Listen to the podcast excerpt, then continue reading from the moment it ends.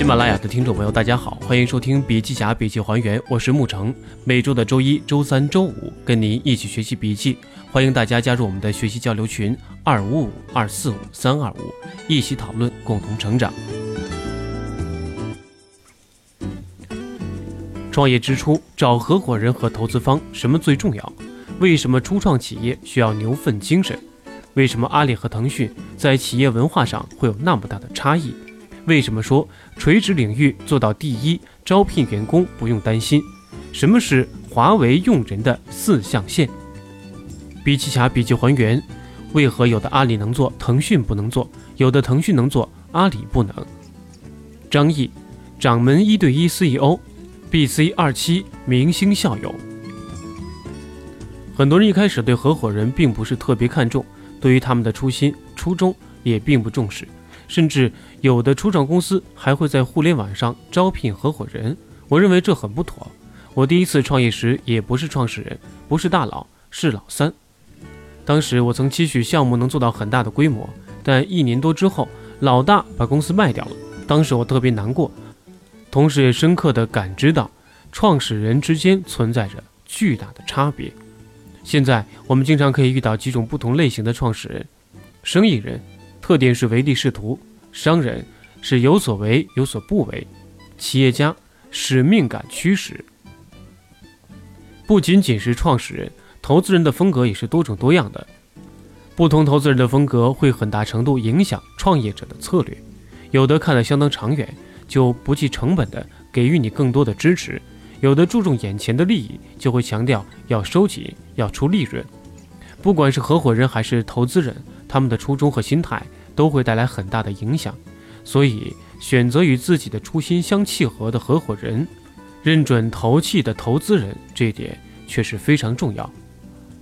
整个企业精神文化的金字塔中，最上层是企业的基因，往下是企业的使命、愿景和价值观。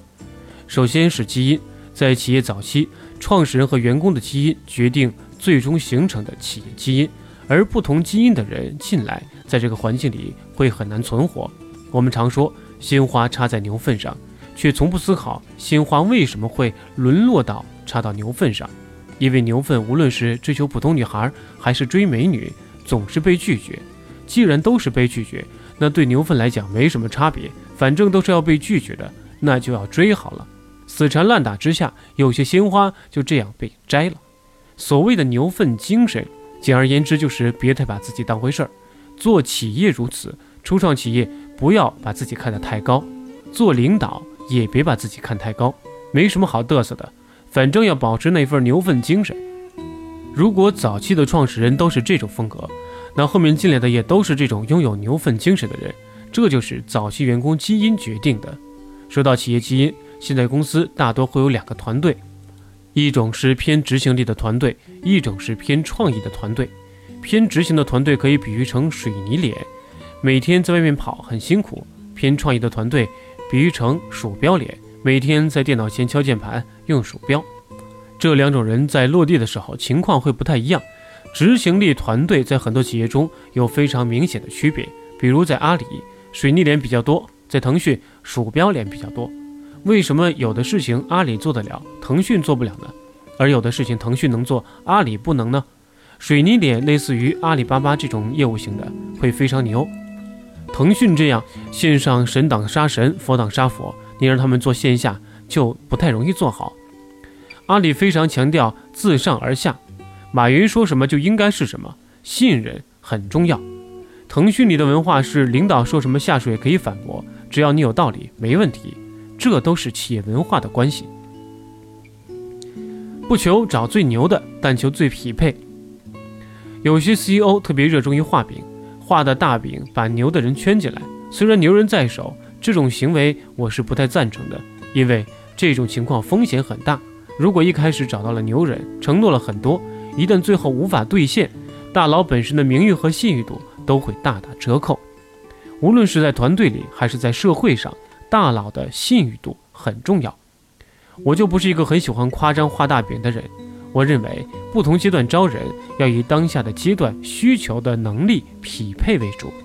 到了下一个阶段需要更牛的人，那再去招更牛的，不要过分贪心。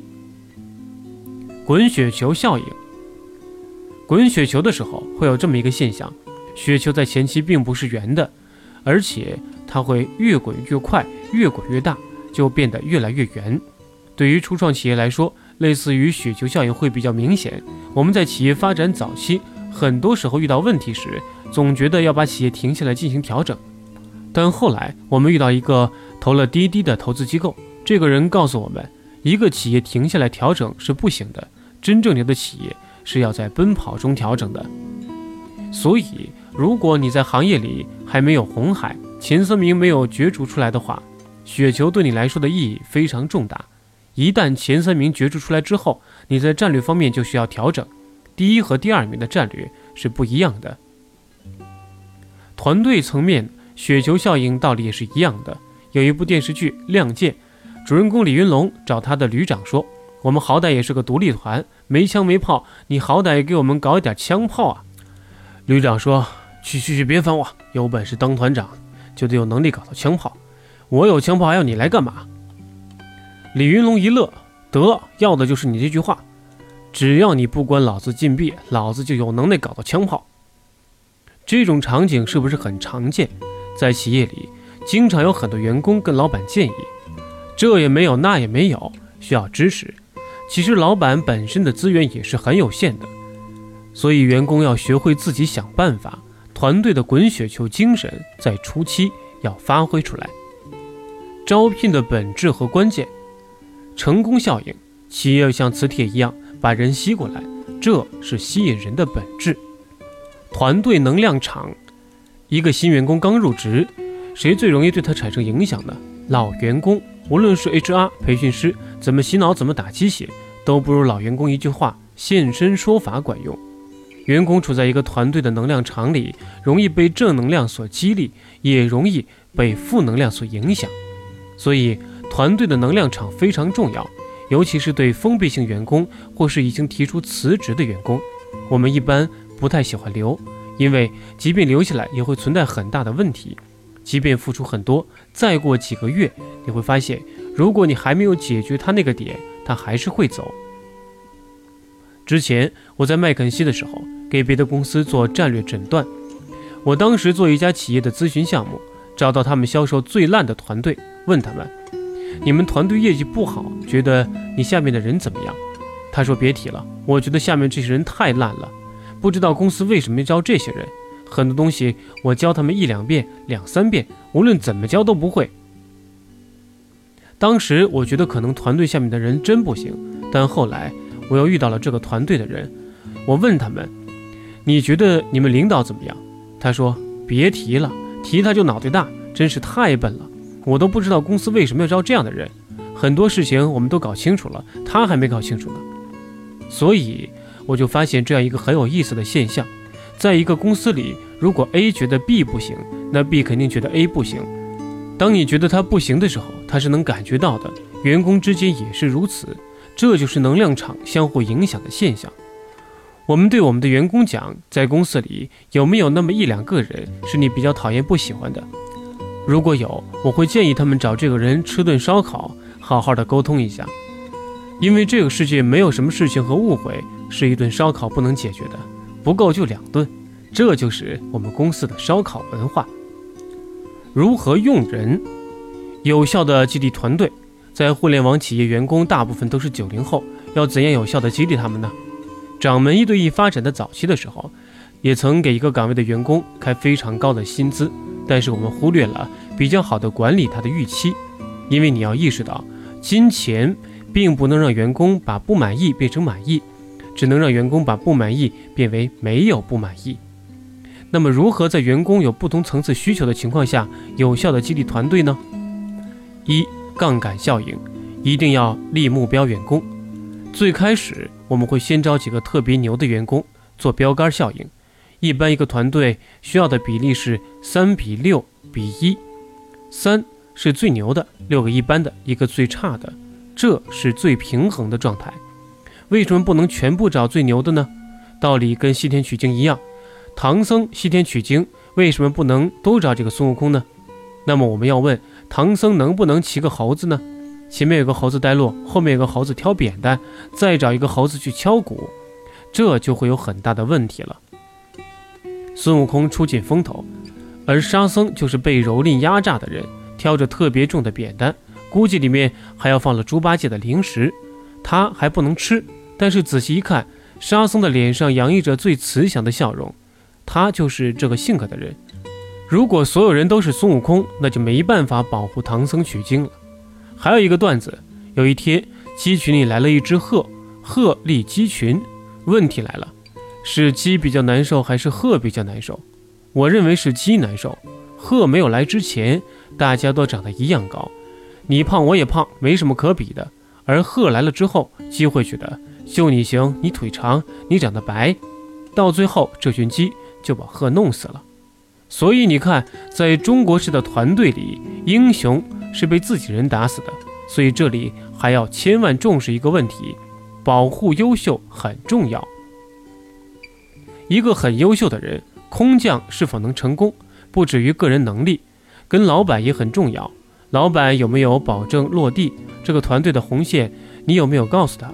他进来的第一天，你就要给他足够的重视，要告诉他我喜欢什么，不喜欢什么，什么能干，什么不能干。对他来说，这是能够保障他在团队里安然工作下去的非常重要的一环。付出回报比长期的公平。我们经常说“公平”这个词，但事实上，其实很多领导都不是很公平的。比如有一个项目，小明、小红两个人一起干，干成了各奖五块钱，这比较公平。这时候他们会想一起把事情干成，一起赚这五块钱。但是如果他们付出的一样，给小明六块，小红四块，他们心里会有疙瘩。虽然他们还是会继续干，但如果给小明九块，给小红一块，这就尴尬了。如果小红在其他企业拿到零点五，在你的企业拿到一元，但是他看到小明拿到九，这时候会有这种心态，他宁愿不拿一块钱，也不让这个事情做好，自己不拿这一元，也不让小明拿到九元，这就是分配不均导致的负面影响。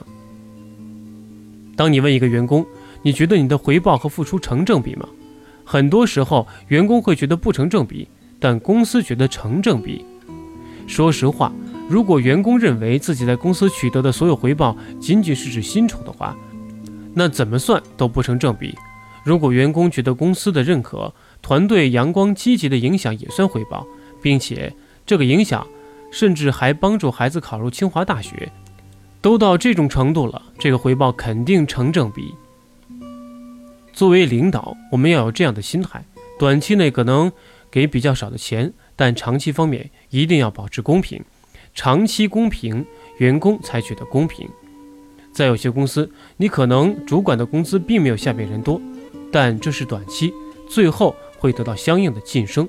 在这之前，你要给员工信心，你要让员工觉得老板非常清楚下面的人在做什么，得到了什么，都非常清楚，一定会做公平的回报。如何用人？怎样管理九零后？用专业化管理九零后，我们公司有许多九零后，无论是兼职还是全职，他们的需求和七零后、八零后都是不一样的。九零后不太标准化，个性很强，有的员工甚至穿睡衣来上班。对于员工，我们不要求他们一定做到职业化，但专业化是必须的。举个例子，这个世界上有两个职务非常神奇，一个是老师，一个是医生。家长找一位北京的名师，教酬费是一百元，他是最好的。家长很少会找一些便宜点的，名医也是这样的道理。而很多普通大众对专业化的认知很浅薄，你会发现有些医生穿着白大褂往那一坐，他就自然而然地带上了专业化的气息。且不管医术是否精湛，穿着白大褂上班的医生也会不由自主地。被这种气氛所感染，往真正专业化的方向去靠拢。我曾参加过一期创业方面的节目，当时我穿着西装上台，投资人说：“一看你就不是创业者，因为创业者总是穿的比较随意。”他们说这就叫专业化，统一专业化非常重要。很多时候不是由内而外的，而是由外而内的。你要从外表先统一，然后慢慢的深入到心里。决策方向以客户为中心，很多企业都在说以客户为中心，但很多时候说这些话的人都是在胡扯。常见的员工和老板的决策形式，因为老板的态度不同，大致会导致以下几种情况：第一种，员工过来找老板说这件事情我搞不定，老板说一二三四五这么去干。这是老板在做决策，不知不觉以领导为中心。领导有没有接触客户呢？第二种，员工说老板这件事情搞不定，老板会问你觉得应该怎么搞？员工说 A、B、C 三种方案，老板说我觉得 C 这个方案不错，你先去试一下。第三种，员工说这件事情搞不定了，老板说你一边去，我来干。老板干成了，老板脸上倍儿有光。万一搞不定，员工说不要担心，不要害怕，明天会更好。我相信你一定会干好的。决策的方式有三种，但是我们还是要推崇让听到炮声的人去做决策。